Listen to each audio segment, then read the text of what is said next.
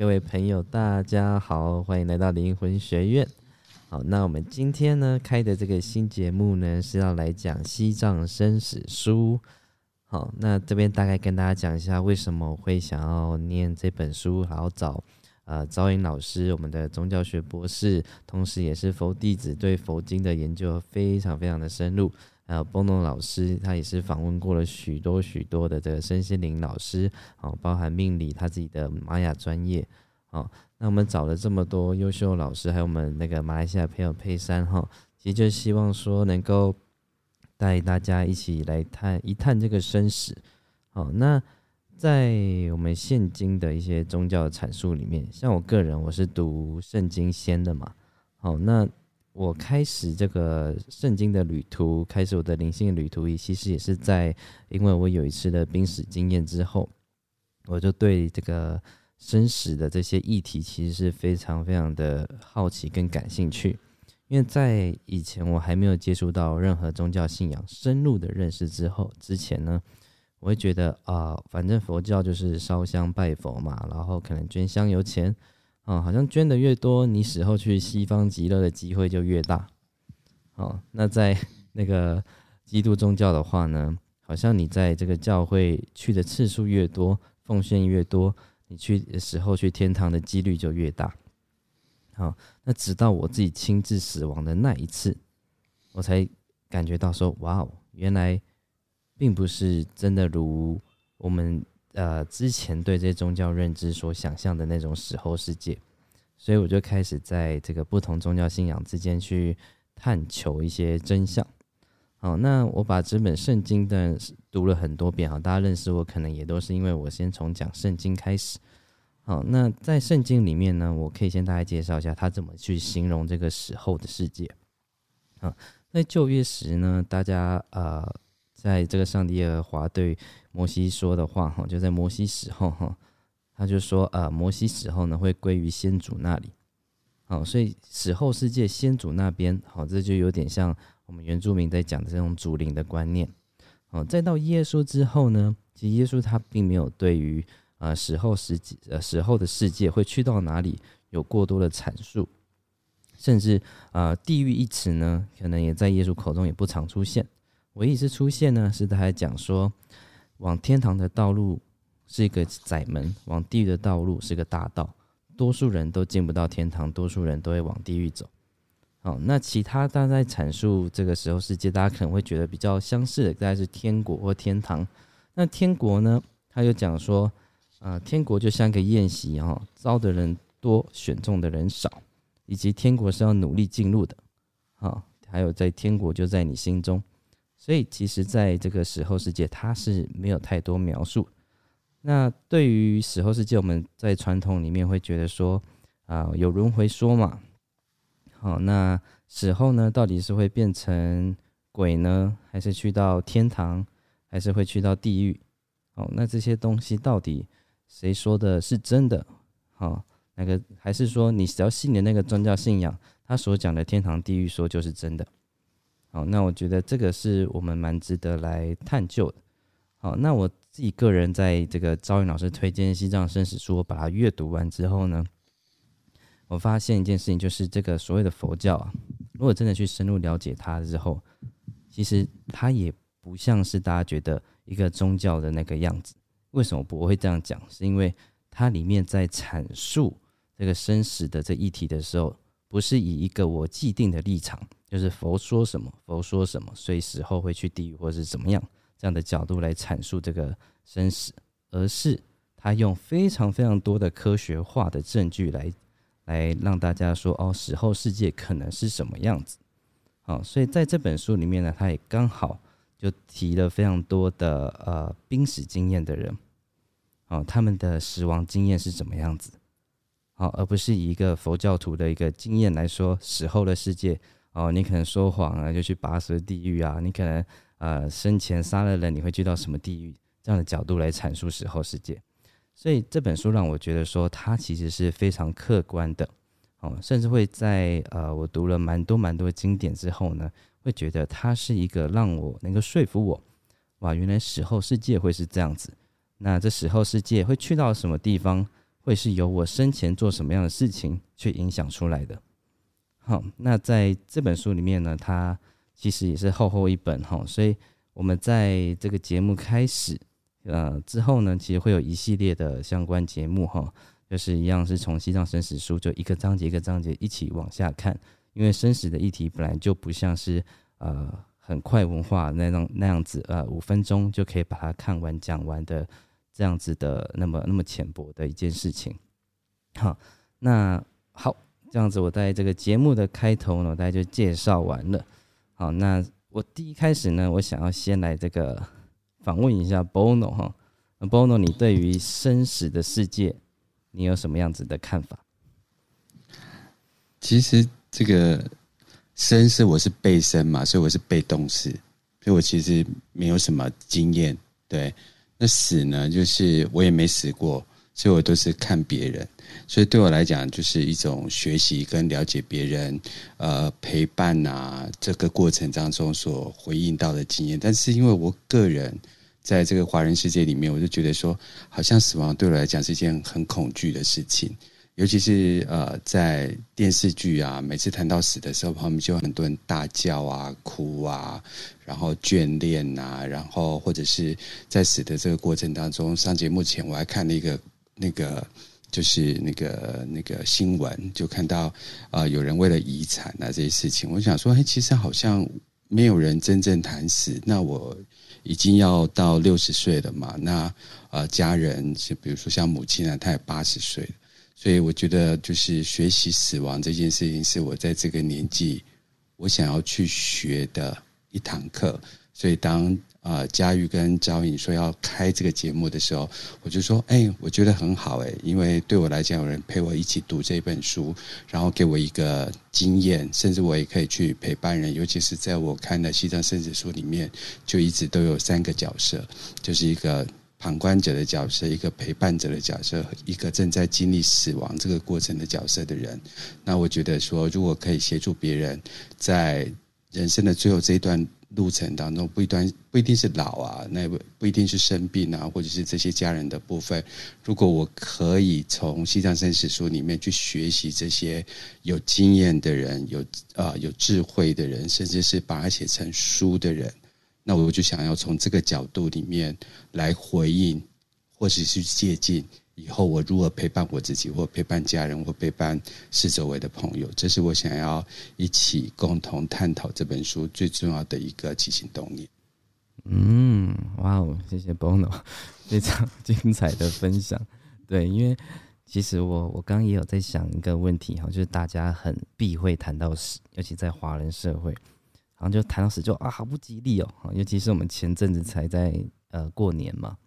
因为过年的时候，这种事情是最不能讲的，就是啊，太不急，太不急，过年不要讲这个哦，什么时候不要讲这个？但是啊，死亡这个事情，是因为我们不提它，它就不会发生吗？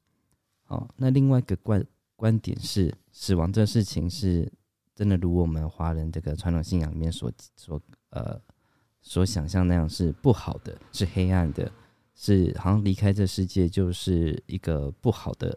的一个结果跟状态嘛，哦，那我觉得说，我们来听听这个周英老师，他从一个呃佛弟子的一个角度来看，好，以及说他怎他对于这个西藏生死书，因为他是推荐我来看这本书的，他对这本书有什么样子的的看法？其实，呃，西藏生死书的成书那个年代的前后呢，整个身心灵运动跟佛教的新时代。整个如雨后春笋般的冒出来，嗯，像比方说，呃，作者啊，或是这些书都从大家都会发现说，从西方的英文书，然后再翻成中文书。那其实，在呃，相声的书，它主要依据的是一本叫做《中英文教得度经》，对，里面去把它给。世俗化，把它给翻译成英文的白话，然后呢，再由表人写的部分把它翻成中文，让我们能够去理解。那呃，有人说密宗跟显宗有什么最大的差异？大家就会说密宗的佛菩萨就是呃造型的多变啊、诡异啊、凶恶啊或什么之类的。然后呢，显宗就感觉比较慈祥。那当年我接触老师，他就说一句，他说显宗是为的是你的生做准备，密宗是为你的死做准备。那大家觉得说死亡是一个什么？死亡它不是一个完成式，死亡是它是一个现在进行式。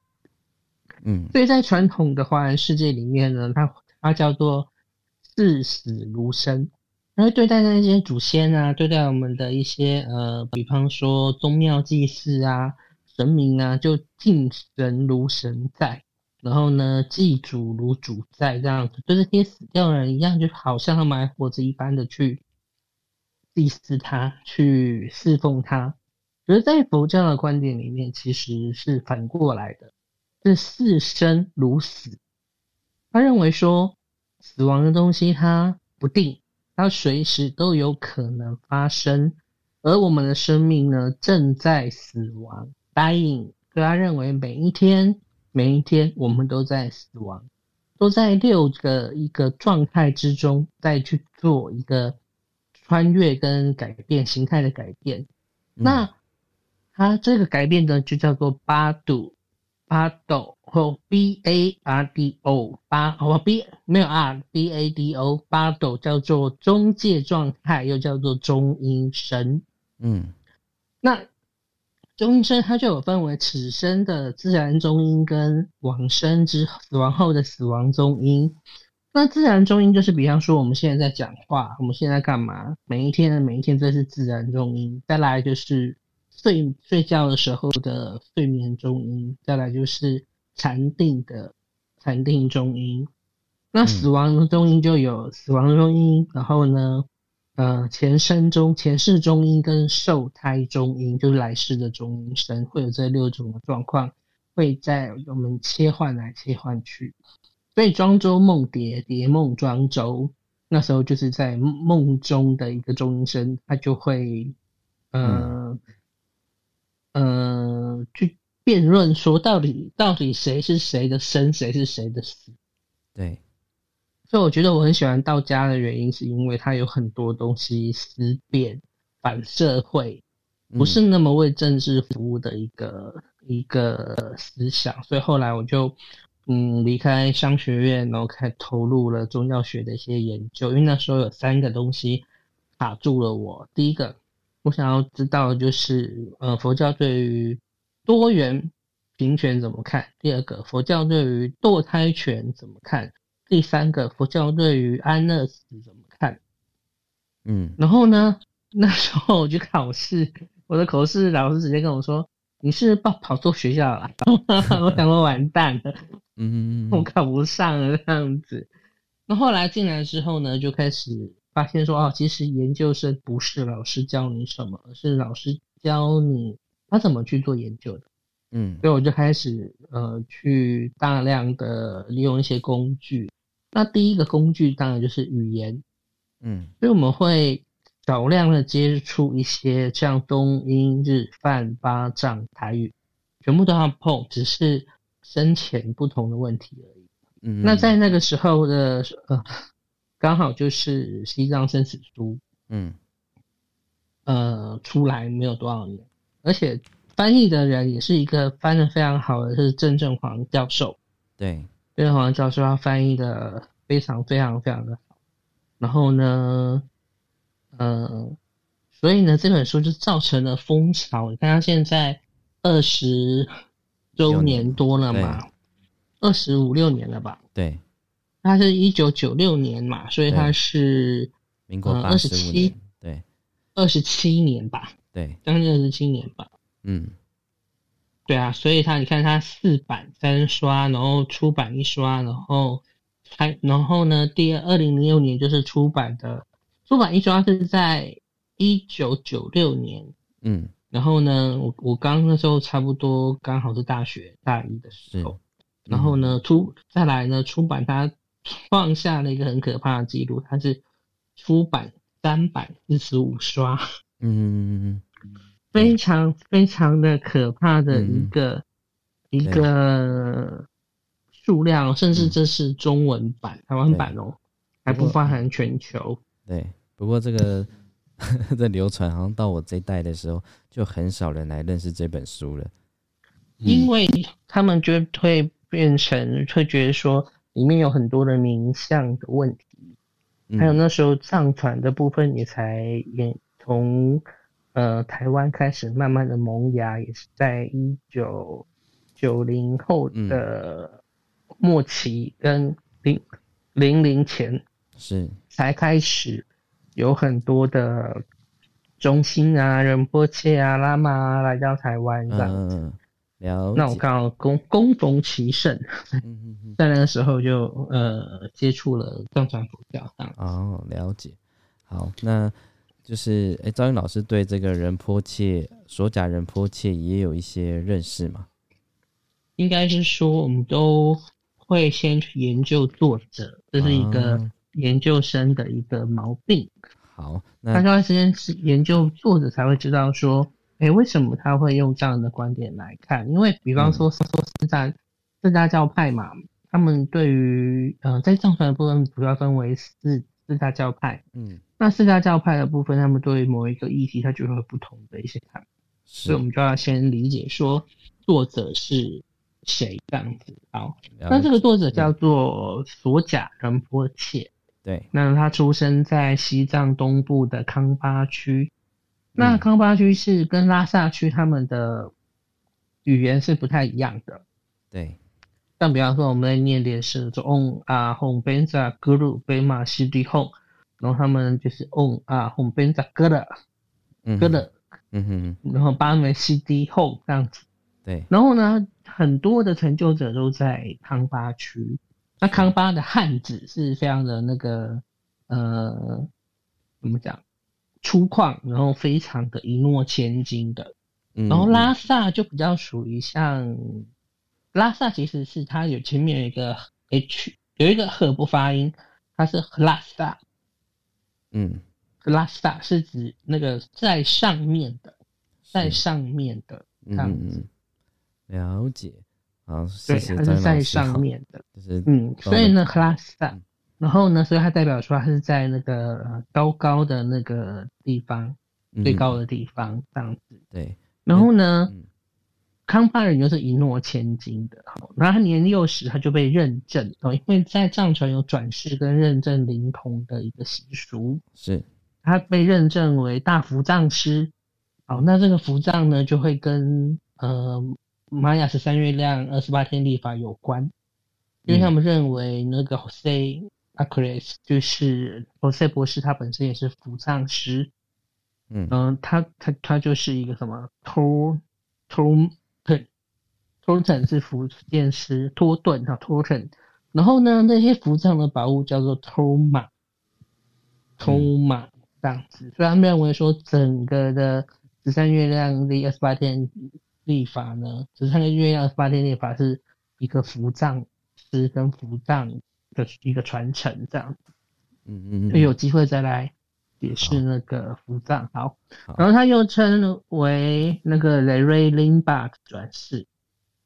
那雷瑞林巴的话的转世，名只要听到林巴就是 R I，然后呢 G T A 林巴林林巴林淋巴什么集美淋巴啊，然后什么淋集美淋巴就是无畏州的意思。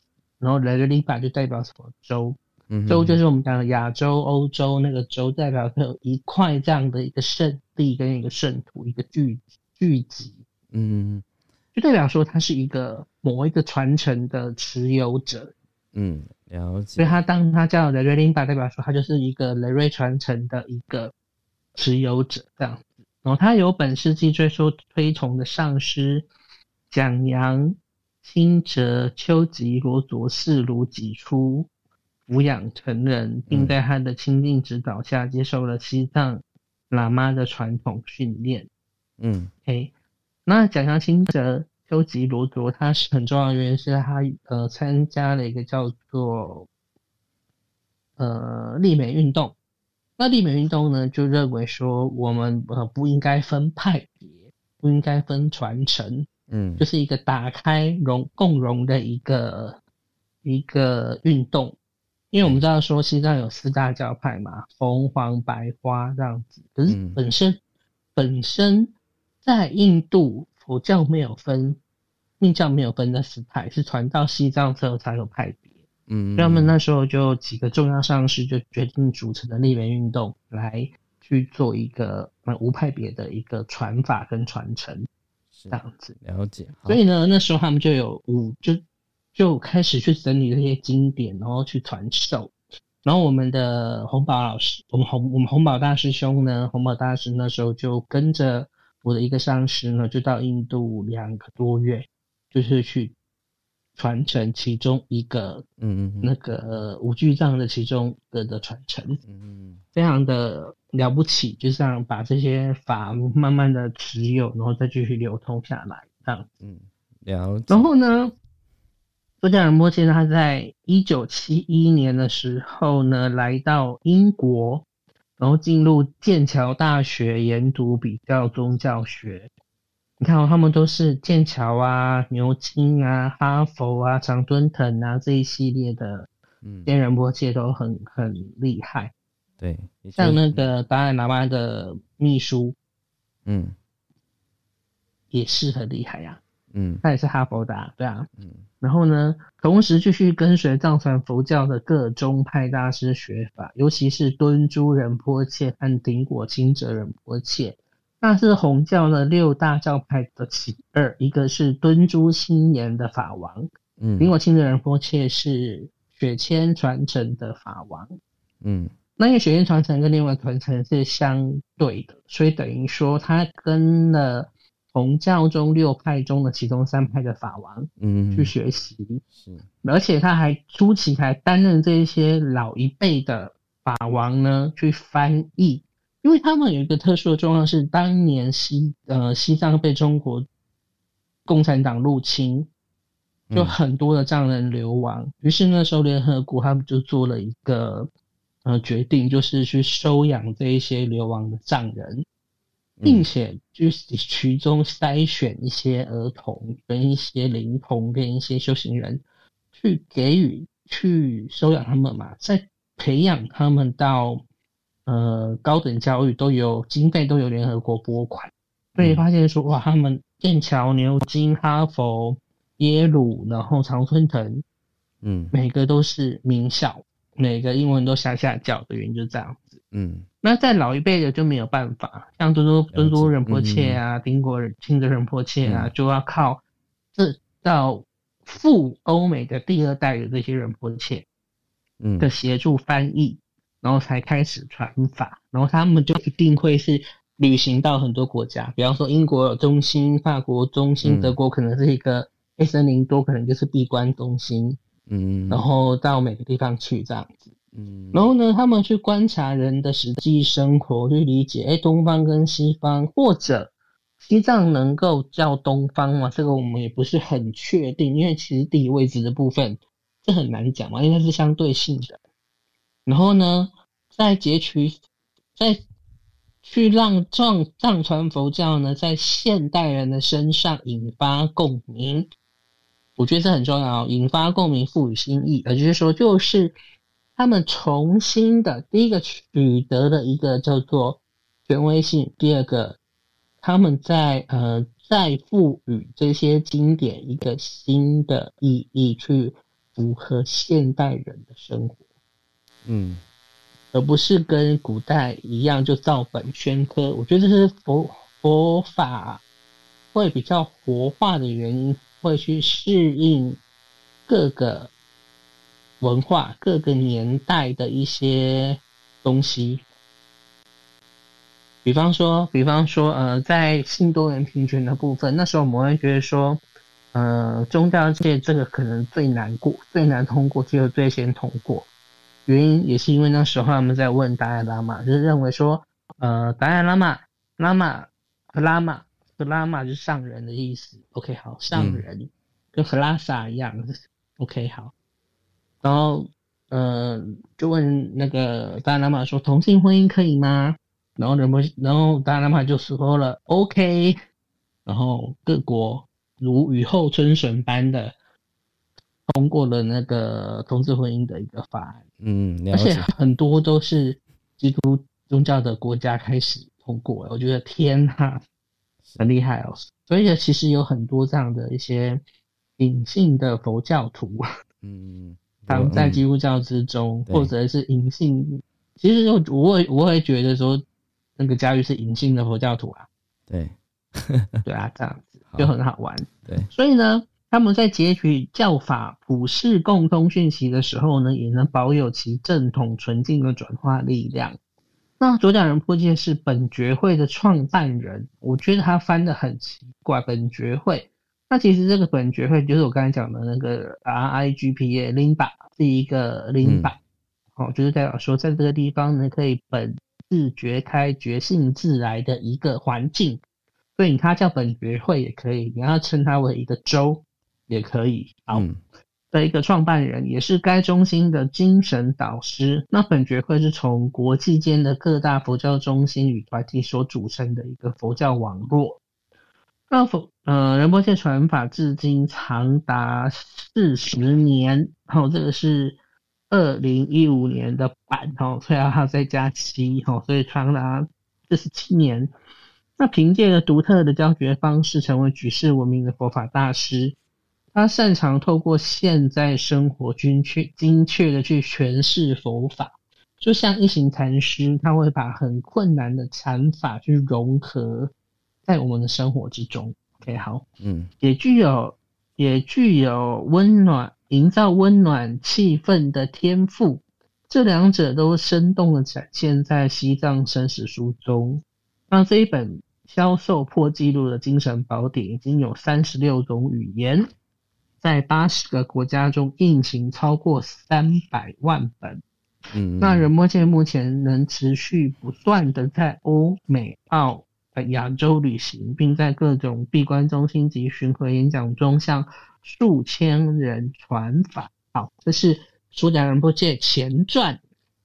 为什么讲前传？原因是因为呃，如果大家去查，你会查到一些让你很傻眼跟眼珠掉下来、跌破眼镜的一些事情。那我们就嗯照着我们的课程到结束的时候再来解释这个人主讲人不切的后传。好，非常好，因为刚刚这段的那个衍生的故事也非常非常的长。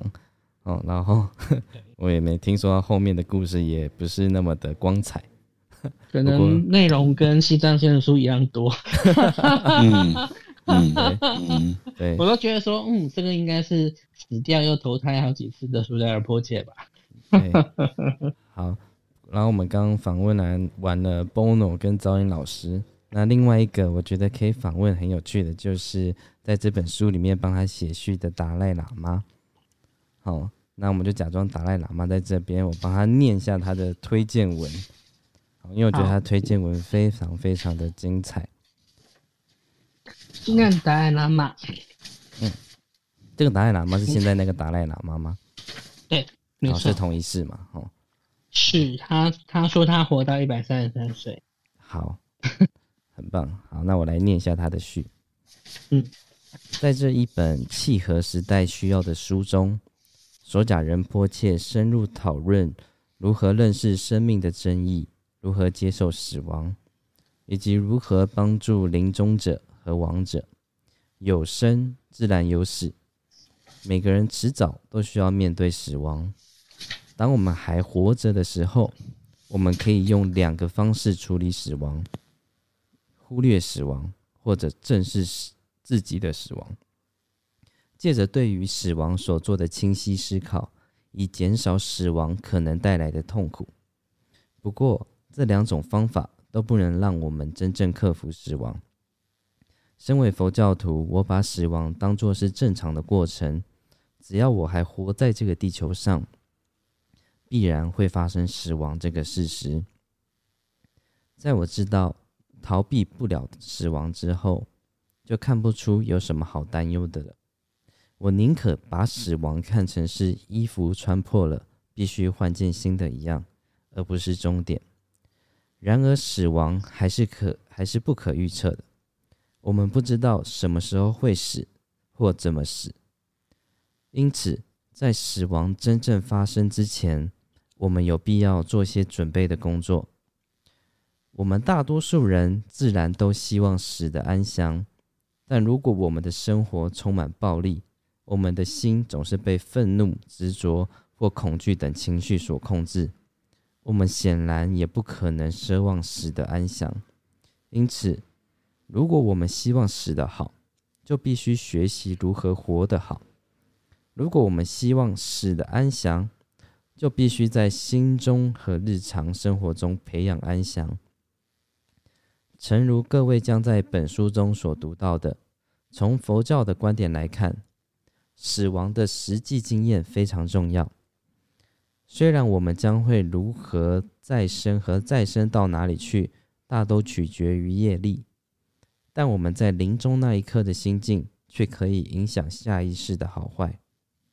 因此，在死亡的瞬间，尽管我们已经累积了各式各样的业。只要我们努力产生善的心态，还是可以加强和激发善业，造成快乐的轮回。死亡的那一刻，也可以产生最深沉和最有力的内心经验。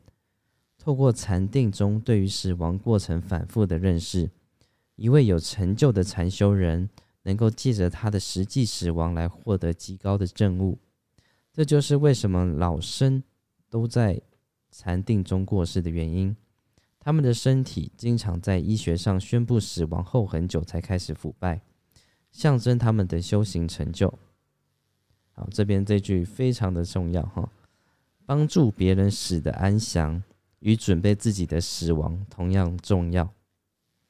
我们每个人出生时都是孤立无援，如果出生时没有人照顾和关怀，我们必然活不下来，因为。临终者也无法帮助自己，我们必须尽一切可能解除他们的痛苦和焦虑，帮助他们死得安详自在。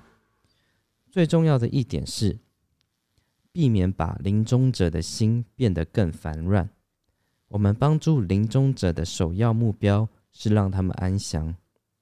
方法有很多，熟悉修行方法的临终者，如果有人提醒的话。就可以获得鼓励和启示。那如果我们能够以亲切的口吻恢复临终者的信心，即使他们再平凡，都可以让他们产生安详平静的心态。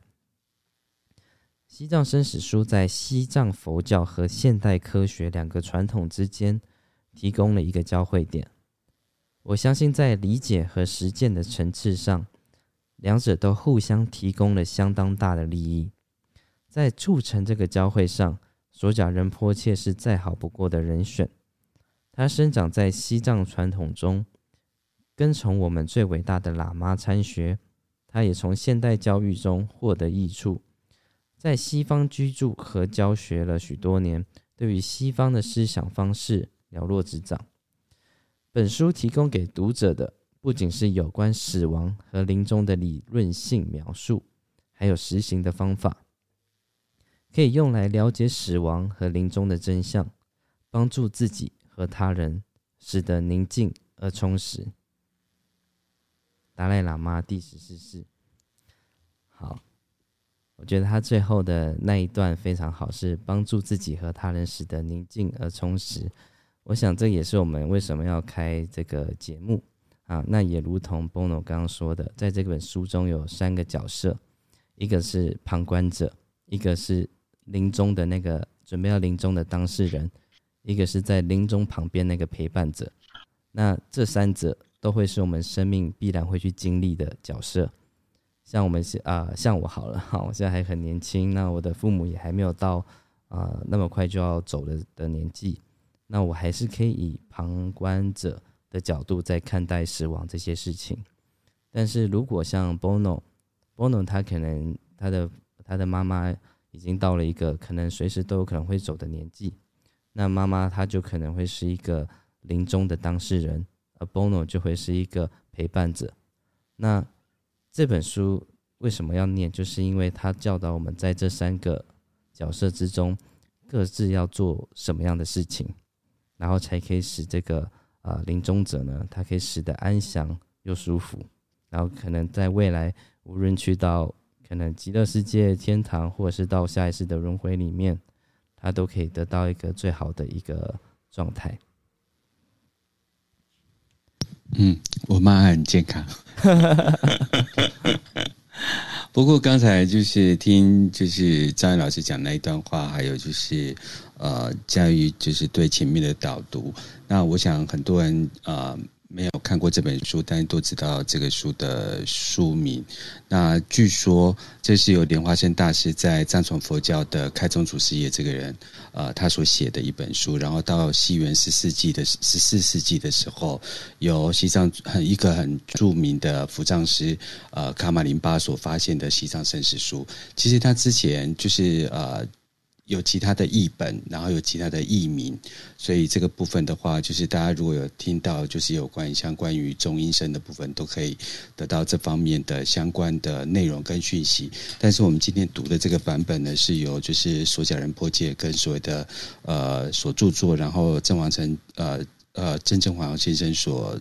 所翻译的，那其实他这个书，其实因为我读过嘛，那我们今天刚好就是开宗明义，所以我们它其实有分为三个部分，一个就是说，因为它叫生死嘛，有一个是生前的部分，所以它是呃适用于一生都在修习密宗指导法，有获得解脱的机会。那这个也是刚才就是呃呃嘉玉所导读那个呃就是达赖玛。喇嘛上师的一段就是呃序的部分，然后他有一部分是在谈就是临终适用的临终者的启动牵示法的部分，这个是迁移意识到一个美好的净土的一个部分。然后就算一个就是协助者或者是一个第三的学习者来讲的话，他可以获得自发性的解脱，然后死后是用。呃，一个启动的第三个模式叫做中英文教救度大法，然后它也可以协助亡灵在度过恐怖的。中英这个险境，那这个中英呢？就我的阅读来看的话，它是一个间隔跟过渡的意思，所以它是在呃这中间的这个过程里面，怎么样去学习啊，让这个使者在啊通往极乐世界或是另外一个世界的时候，不要迷惘，或者是有一些指导法则，而这个东西是我们可以协助这个啊，就是呃亡者。呃，在死亡之前，能够给他一些指引跟讯息，希望他能够往哪里走。所以这个部分是我还蛮感动的部分。最起码，它是第一本书，我看可以协助就是恐惧的家人或恐惧的呃这个王者。这王者不一定是老人家，有可能是生病的人，那有可能是因为意外事件的人。或者是呃，他因为生病，所以他在恐惧这些事情的人，都可以让他得到安身立命的部分。嗯，对，这个是我补述的部分。哇，谢谢 Bono。那赵云老师有想要补充的吗？有，来，因为达赖喇嘛他其实对于呃一般的人的公开的演讲，你会发现他是一个非常幽默、非常的亲和。非常的一个很有笑容的一个一个长者，一个温暖的长者，给的东西都让我们觉得很温暖，让我们觉得很幽默，让我们觉得说跟我们生活很贴切。尤其是你们有没有注意到，他有另外一面，当他对于教徒或佛教徒开始的时候是非常严格而且严谨的。嗯嗯。那我们之前在呃。不知道是哪一个节目里面，我讲过一句话，说达赖喇嘛他他讲了一句话说，不要只有在顺境的时候才有修行下。我不知道你们记不记得？你说不要在顺境的时候才怎么样？才才像个修行人。嗯，我听过这一段话。对对，而当你在逆境的时候，破产、生病。离异、感情失落的时候，你就你就把这些东西全部忘光光了。嗯，他说这样不是修行。哦，嗯，对，但是他用的是不要只有在顺境的时候才像个修行人。那我觉得死亡它会是一个人生中最大的一个逆境，因为它是不可避免性，有生无不死。对，嗯，对不对？所以因为这跟基督教的教义其实，我觉得，我觉得基督教的教义有点被曲解，嗯因为他们认为说上天堂得永生，可是就我宗教学的理解来讲，不是这些人上天堂啊，而是这些人要在地球，然后等待那个弥赛亚再临啊，对，来得永生，怎么会都全部上天堂呢？我就打了很多的问号。这请佳玉佳玉跟我们分享这一段的那个差异性，是我的理解错误，还是现在的传教的理的错误？应该说现在的基督教它的许多的解释呢，并不出于圣经或耶稣的的的口中，因为有些东西因为耶稣根本没讲，所以变成说大家会自己去阐述。嗯，所以对于天死后会去天堂这事情，耶稣也没有很直接的说。好，甚至耶稣他在呃某一次的发言里面，他说：“你们可以亵渎我，也可以亵渎呃上帝，唯独亵渎圣灵的，无论今世或来世，都都上都无法到达天堂。”所以他在呃某些经文里面，其实是有今世与来世的。好，那这也某种程度上的去回应了这个轮回说，只是这个基督徒们大都不承认这段经文。好，那。他们也无法解释说去了天堂，那天堂之后呢？那天堂现在不都挤满了人吗？如果大家一直往里面挤的话，嗯，对。然后如果说做做了坏事去地狱，地狱之后呢，就一直待在地狱吗？好，OK，所以会变成说信信主得永生的永生，应该是弥赛亚再来的永生，而不是上天堂永生。因为在经文里面有一段是讲到耶稣他会再来，好，那再来时候呢，他会挑选，就是呃可以陪他一起去到另外世界的人，但他没有说每个人都可以，而且他说那些口里面一直喊着我主啊主啊的人，不能都进天堂。好，所以他很多人都在等待那时候的被挑选，但其实耶稣他的真正在讲的那时候是在讲末日的时候。嗯，哦，所以为什么一堆那个很多很常在路上贴叫做“末日镜了”？其实大基督徒们很多都想要末日赶快来，想说自己可以被耶稣挑走，可以去到天堂。但是耶稣他的这个末日是在讲未来的某一天，那对这末日他是有一个条件性的陈述的。哦，他说当末日来之前呢，国攻打国，民攻打民。然后四处都会有旱灾、天灾的发生，哦，那可能就有点蛮像我们这种近代的状态哈。只不过这个状态讲了两千多年，到现在都还没发生。哦，然后真正的末日是什么时候？耶稣还说，在末日之前哦，会有很多人会说自己是先知，或说自己是耶稣的化身，哦，想说，也喊着说自己是弥赛亚。哦，想要大家去追随他。他说那些人都是假的，千万不可相信。那真正末日是什么样子？真正的末日呢？他说天上的群星坠落，然后必不见日，然后会有呃会有旱灾，会有饥荒。哦，到那然后到那时候呢，还会有引起一个大海啸。哦，当然他没有直接说个大海啸，他说在以色列的人呐。在房顶上的人不要下来，在田里的不要回屋内收拾东西，你们要往高处跑。哦，所以他说的末日景象呢，会有群星坠落。那这个依照那个冰河时期那种形容哈，就是这个陨石坠落之后呢，会扬起沙尘，沙尘会盖住大气层，所以会避不见日，阳光进照不进来，所以整个地球的气温就会非常非常的低。好，那包含这个可能陨石坠落的时候会引起的海啸，好，会就是会往陆地上去冲，所以他叫在房顶的人不要下来，在田里面耕种的人呢往山上跑。好，那他还说到时候呢，在床上躺着的两个人会有一个人被夺走，被夺走性命，也就是说到时候地球上的人口呢会少二分之一。好，到那时候，耶稣说，在那之后呢？我会再乘着云彩而来。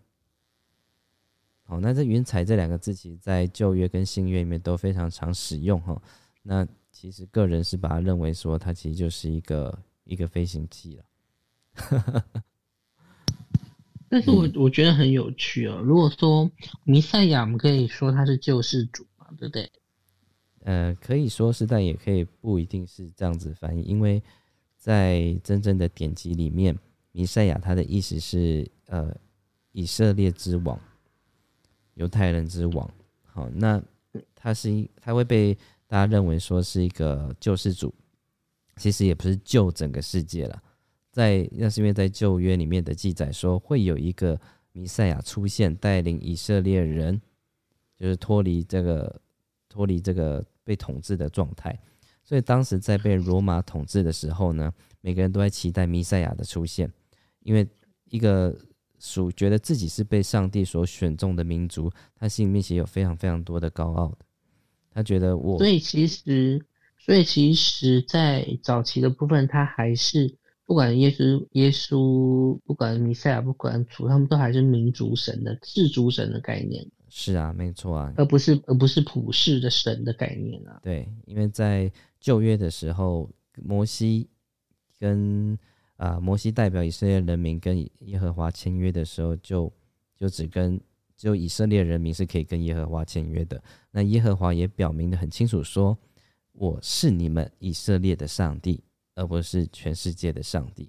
所以在后来变成呃全世界的上帝，然后到这个救世主，哈、这救世主也被都被扩张解释，因为他其实原本只是要救这个民族而已，啊，就很像当时的摩西，他他也没有要救埃及人的意思，他只要救以色列人出脱出埃及，脱离埃及人的统治，所以在这个所谓这个神啊，世族神其实是被后来扩大解释，变成全世界的上帝了。啊，不过我们还是回正题，就刚刚 OK，张颖老师有因为因为这跟佛教会有一个东西哦，就是嗯是谁穿凿附会。我们都知道说，释迦牟尼佛涅槃之后，接下来五十六亿七千万年之后的下一位主，有下一位佛陀叫做弥勒佛菩萨。，嗯，弥，勒佛，可是他的他的呃梵文叫做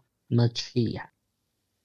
Maitreya，哎呦，所以好像如果那个时间的单位有点变动的话，说不定就是他哦。那你看，那梅翠亚跟米赛亚，它文法上或是可能在发音上是同样的字根或字源这样。对啊，因为你看，在我在读了耶稣这么多话的时候，我觉得他讲的这些呃话，其实跟我在读佛经时，其实落差并不大。好喽，那我要开炮喽。你要开炮了，好、哦，好，所以呢，基督信仰者，他有可能是误信了，以为是世界神的世族神，而将来的永生的这样的保证呢，还必须是由上帝或耶稣所拣选之人才能够嗯，得到永生，对不对？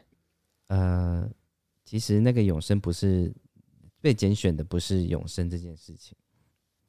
而不是说我今天忏悔，我今天受洗，我今天呃信主称名，我就可以，对不对？对，绝对不是。那关键是什么？关键是送炮。关键就是耶稣讲那句话，因为人人都想进天国。那时候的人也，呃，那时候的犹太人、以色列人也是不断的花钱捐捐牲畜到这个圣殿里面，想说我捐了这些东西，我就可以死后进到天堂。那耶稣那时候进到圣殿里面，把这个交易那个金钱的这个桌子给翻桌了。他讲说，天国不是可以交易的。好，他也讲说，天国呢不在天上，也不在地下，天国就在你心中。对啊，所以就会很有趣哦。那我先交代一下，佛教去对于你死后去哪里，它是怎么判定的？OK，、哦这么快就要破梗了，是不是？我想说这本书念到后面的时候就会知道。没有，我觉得这个很重要。但是我我先把我先把梅梅呃梅翠雅的问题解决。你看哦，那梅翠雅的部分很简单，你今天要去到弥勒菩萨的兜率天宫，它的条件就是一归敬，二称名，三发愿，四往生，你就可以去了。嗯。然后去了之后呢，再跟梅梅翠亚上师，哦，我们讲梅翠，我们用圣经的话来讲，再跟梅翠亚上师下来人间，嗯。然后再经由说法修行之后，再回到净土或或者各个世界去。对，所以他的天宫并不是永恒的，而是说我我只要呃我我信那个梅去雅，然后呢我发愿我要去他的国，然后呢呃我看归敬嘛，然后称称名，然后呢发愿我要去，然后你死了就可以去了，是，就这样子哦。然后还会再临哦，带领地球，因为我觉得嗯跟、跟，那个圣经的这个很像，非常非常非常非常的像。非常非常像，超级像。我我觉得根本就是某个地区的文化概念，然后被两个宗教给吸收吧。对，有可能哦。我觉得这样讲比较客观，而不是哪个宗教投哪个宗教，而，是在那一个交界的一个地区的一个文化信仰的概念上。没错没错，因为在当时的时候，因为圣经这本书它在公元四世纪在君士坦丁大帝的呃掌权之下才被编撰出来的嘛。那其实真正的福音书，它撰写时间是在耶稣死后，也就是说在公元一世纪到两世纪之间才在撰写。哦，那也都是由呃耶稣的门徒撰写，或者旁边的旁观者所撰写。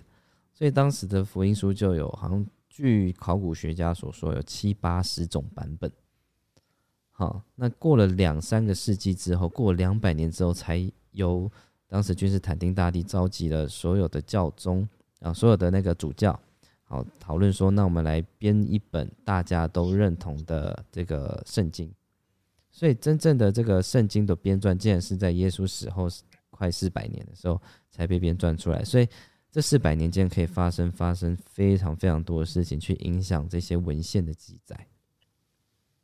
很好玩。那在佛教的梅翠雅上师的部分呢，在佛陀时代，他其实他有降生，而且他在佛陀时代，他就叫他叫阿逸多，而且呢，他在人间的部分，他留下了很重要的典籍，叫《瑜伽师地论》。嗯 OK，所以变成在研究唯识学的重要的典籍叫《瑜伽师地论》，所以很多的唯识学家为了要能够希望呃弥勒菩萨就是美翠亚上师亲自解答的时候，他们其实都发愿往生都在天宫，就是美翠亚上师的那个地方去。对，因为很好玩。这第一个好，那我来讲佛教来判断我死掉之后你会去哪里，有两个指标。好，第一个指标就是这个人每天他都是心宽，然后笑嘻嘻，很乐观，很开心。然后死亡之后呢，没有意外的话，就是往生天道。嗯嗯，第二个，他每天都要很生气，然后找人吵架或干嘛，斗争比较，然后人家只要卡掉或崩掉，他不爽，然后就要一定要讨回公道的，就是阿修罗道。嗯然后呢，嗯、我今天赚的钱，我要赚更多的钱，我今天吃的东西，我要吃更多的东西，非常的贪心的，这个就是人道。嗯然后呢，讲什么东西都听不懂的、愚痴的是畜生道。好像我们在对狗狗、猫猫的感觉。对啊，然后再就是 呃，凄惨不能食，缺衣少食，浪费那些东西。然后你看在，在那个佛经讲说，二轨道部分喉咙跟整人管一样细，然后呢肚大。其实你们发现，在医院看得到啊，腹水啊，然后那个灌食器啊，对二轨道。对，OK，然后呢，佛教往生的三个东西，一个叫随习，一个叫随众，一个叫随念。嗯那随习其实就是刚刚我在讲的这六种习气：贪嗔痴慢疑。你一天到晚嫉妒别人、傲慢，傲傲慢的人就会升天道这样子，因为我比我什么都比人家强嘛。与众不同，与众不同，然后呢都比别人家优秀，所以因为傲慢故得升天道这样。所以呢，这个就是随喜往生。OK，第二个叫随念往生，就是你在一个中阴状态，你已经要从呃你的神识，不是灵魂哦，神识要从你的肉体脱离的时候，那呃那时候的一个念头，比方说有人有人在帮你助念念经，让你想起来你是一个佛教徒修法，然后呢。尤其是帮在你耳朵旁边念中英文的教德度经，或帮你修破瓦法的时候，你就很容易去往生诸佛的净土。嗯，然后呢，再来就是一个叫做随众。你今天有大善业者，你就一断气直接被抓上去了，你就直接弹上去了。你今天有大恶业者呢，地裂开就直接掉下去了。嗯，它不需要经过中，这些是不需要经过中医的。随念随习随种这样子，嗯嗯嗯嗯嗯，这是在佛教认为的。然后他们认为说，在助念，他们有一个助念跟在做仪式嘛，然后才去的推入冰柜，通常不会直接推入冰柜，他们会用手背呢去轻轻的靠近亡者的遗体，然后呢看看哪个地方是最后发热的，身体发冷之后哪些地方是发热的。就是会大概知道说，呃，他们是往生哪里，所以他们讲说人心恶鬼附，然后呢鼎盛衍升天，然后呢地狱脚板出畜生膝盖离，嗯，就是说，呃，从心脏出去的是还是投生人道，然后呢人心嘛，从肚子出去的呢就是恶鬼，对，我要小心一点了。没错，人心恶鬼道，人心恶恶鬼富，然后眼盛鼎盛，人头顶的那个泛穴出去的就是圣人，就是四圣六凡的圣，嗯嗯嗯嗯，然后呢眼睛出去的就是天界，对，鼎盛衍生天，然后呢地狱从的话就是脚板出，然后出生的话就从膝盖里，对对，嗯。不过，像我们刚刚赵老师讲了这些呃六呃六道轮回啊，以及说啊圣人啊，或者是阿修罗或人啊畜生恶鬼，好，那当然说这个是在讲最后的结果了。好，那我觉得这本书它很好，是告诉你说你在活着的时候呢，就像我们在讲圣人圣人，那怎么样成为圣人？啊，阿修罗阿修罗怎么样变成阿修罗？人人人怎么样才会是？你每天做的事情就是啦。对，所以。在在每天的日常里面做的任何一举一动，你的心念是怎么样，它其实都会影响到你死后会去到什么样的地方。哦，这也是为什么我们活着的时候需要去修正自己，需要去修行。好，那这本书，那呃也很也很鼓励大家自己去读一下哈。那这在网络上可能都找得到一些 PDF，大家可以去把它印下来看啊，或者是在一些网络的一些 App 上都可以。去买到这本书哈，那呃，我记得在呃有一有一段里面是这个仁波切哈，他看到一个他的长辈吧，好像是一个喇嘛还是一个上师哈，他在死亡的时候，应该说他不是在死亡时候，他说他每天都接受呃死亡这件事情，他说他在每天睡前的时候啊，都会把自己床边的那个杯子哦翻过来盖好。哦，就是他，就是在他接受，如果我今天这样睡下去呢，我可能明天就不会这样开眼了。好，因为我不再需要使用这个杯子，我就把它盖起来。而且有个很重要精神是，我不要造成人家的麻烦。就好像我今天，假设我吃完饭了，啊，我的碗我现在就洗好，我不要放到明天，因为如果我明天不起来的话，就等于是明天有人要帮我洗碗。好，所以又就又结下了一个姻缘了。对。所以我觉得，在面对死亡这种坦然跟接纳的时候，你也会为他做很多的准备，而这个准备呢，是会对你身边的人，或者是你的晚辈，或者是呃一些呃亲友们来说，对他们来说是好的。你当你接纳的时候，你开始准备。假设我开始写我的遗书、我的遗嘱，我什么东西要分配给谁，什么样？只有我在正式死亡的时候，我才会去做这样的事情。哦，因为死亡不会因为你你不去理他，他就不会来到。哦，所以没错，像这些呃仁波切上师喇嘛们，我觉得他每天在做这样子呃，我们可以叫做死亡的冥想嘛，就我死后可能会怎么样？那我死后我身身上呃生活拥有的东西，我要怎么交付给其他人，不会造成其他人太多的麻烦。哦，当然这一部分也是在让我们去正视说什么东西是我们真正生命里面需要的，什么东西不是。好，那我们之后的这个这本书的进行方式，我们一样啊，一样会念。好，念完一段之后呢，我们就会再讨论一段。好，因为我觉得我们每个人都很像是一个生在认识死亡的一个新生儿。好，我们也需要有一个呃顺序，然后去认识这个死亡的世界是什么样子。那这本书很好，是他这个作者从他自己的小时候。怎么去看待死亡？怎么去认识死亡？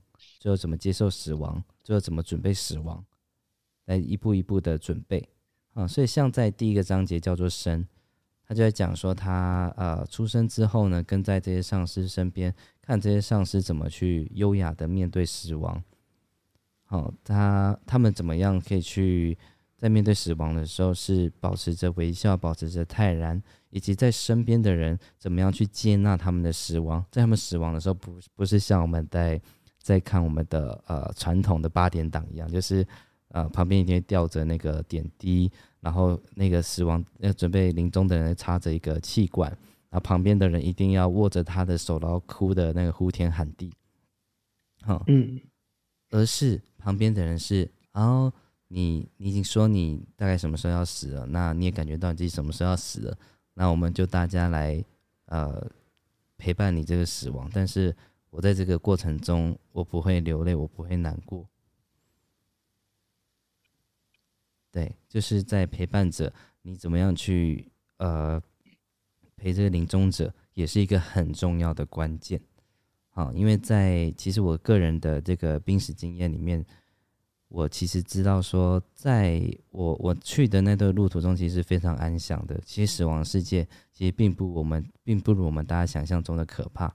但是如果在死亡的过程中，有很多人不断的呼喊我们，在我们旁边哭泣，在我们旁边说你不要走，你不要走，那种感觉是让我觉得在离开这世界的时候，会好像有好多未完成的事情在拉扯拉扯着我，而不让我去安心的走。那作为一个旁观者，究竟，呃，或者是一个陪伴者，究竟怎么样，呃，使这个临终者他走的是更加顺利的？因为在他走的时候，我们应该要做的事情是祝福他去到更好的地方，而不是去拉扯他，好像代表说我们对他的拉扯等于我们对他的爱，我们拉扯他等于我们对他的不舍。好，那些可能都不是我们想象中的等号。那我们就讲说，最好的爱一定是祝福嘛。然后就是希望去到更更好、更棒的地方。那在你这样的旅途中，我可以为你做些什么？好，那我后来在读了这本书的后面尾端的时候，哦，知道说所谓他们会念的呃中英文叫得度，对不对？是这样念吗？赵云老师？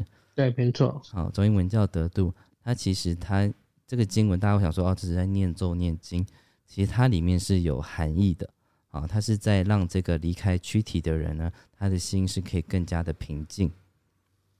哦，所以反倒不是去激起这个离开的人，他的心更加的慌乱，更加更多的不舍，更多的涟漪，反而是告诉他，你就平静的、平静的走，平静平静的，你就会去到一个更好的地方。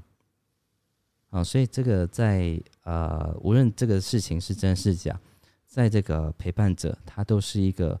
啊，我觉得是一个充满爱跟就是非常关怀这临终呃临终的人他的状态而去做的这样的行为的发心。好，好，那我们在之后的节目也都会固定大概每个节目大概一个小时。好，虽然好像就是刚才讲到好像蛮精彩的地方，那我们今天就大概把这本书的概述跟大家讲。然后也大概讲一下，说我们之后会怎么样来进行这本书。那我们也希望说，大家回去之后呢，可以从网络上啊去阅读，或者是去购买这本书。那我们大家一起来学习怎么样去呃面对死亡、迎接死亡，或者呃或者是说陪伴死亡。好，那我们就可以用我可以用它里面的一首诗来做今天的 ending 吗？好啊，当然可以啊。好，那为什么我们要读这本书呢？哦，它这一首诗有五呃五五段哦。为什么我们要读这本书？它在这一这一个诗，我觉得非常的有意思，你们注意听哈、哦。好，我走上街，人行道上有一个洞，我掉了进去，因为我不知道它有洞，我掉了进去，我迷失了，我绝望了，这不是我的错，我费了好大劲才爬出来。第一天，就好像我的第一世。好，第二第二天，我走上同一条街，我知道人行道上有一个深洞，我假装没看见，但还是掉进去了。我无法相信，我居然竟然会掉在同样的地方，但这不是我的错，我还是花了很长的时间才爬出来。第三天，我走上同一条街，人行道上有一个深洞，我看到它在那里，但还是掉了进去。这是一种奇迹。我的眼睛张开着，我知道我在哪里，我知道这是我的错，我立刻爬了出来。第四天，我走上同一条街，人行道上有一个深洞，我绕过它过去，我没有掉下。第五天，我走上另外一条街，这个就是中英文教得住或整个佛教教会我们的一个精髓跟一个方法。OK，嗯，就是到最后你还是必须得正视它，你才可以得到最好的结果，不是因为你把你你不需要一直在里面轮回啊，你可以走别的路吧，就不需要轮回啦。对，没错。好的，那有这个朋友问说，我们下次什么时候开房？那我们就固定每周二晚上七点半，我们就会来开这个西藏生死书的房。那我们就沿跟着这本书的这个剧本，我们就一集一集的往前走，我们一集一集的念，然后会有招英老师会帮我们去解释里面比较呃深涩难懂的一些佛教词汇。好，那最后我们波龙老师有没有想要再分享些什么呢？OK，呃，我最后还是邀请大家，因为西方的部分在翻译这本书，其实是在一九二七年就已经出版，因为呃，台湾的部分一直到一九八二年，所以呃，荣格这个心理学家他曾经对这本书进行过一个评论，他简短的说，它是我们一本随身的伴侣。所以，呃，如果大家今天开始认识这本书，那大家也知道这个书的市场是非常的萎靡的，所以邀请大家，如果有机会，还是再去买一本这本书，然后希望它能够在你人生如何活得很好的过程当中，三不五时也把它翻译一下，因为这世界是非常无常的嘛，总共。呃，这个死亡并不是只给老人家的，这个是每一天，而且我每一天的每个细胞都在死亡当中。所以，如果你可以早一点在这本书的引导过程当中，能够有一些学习，或许对你生命活得快乐的过程当中，也为你的呃无常做一个呃安全的降落伞。这是我想要跟大家一起共读这本书最重要的原因。谢谢。耶、谢谢 Bono。那希望我们最后大家一起读完这本书的时候呢，是我们都可以很安详、很安心的面对死亡，而且随时都接受死亡这件事情。那当然说当中啊、可能还会岔出一些比较有趣的议题哈，因为当我们对于死亡这两个字不并不感到害怕的时候，或许就有一些有趣的一些呃名词我们可以去讨论，就比如说呃自杀。安乐死啊这些议题，那都可以让我们用另外一个角度来看待这个生命的结束，究竟是被动的状态或是主动的状态，哪一个会是一个比较好的结果？那这里面可以有很多的哲学思辨啊，大家都可以加进来讨论。好，那我们就下周二同一时间晚上七点半，那我们大家在 Clubhouse 在 Podcast 我们再见喽。大家晚安，大家拜拜。谢谢大家，拜拜拜谢谢大家。拜拜。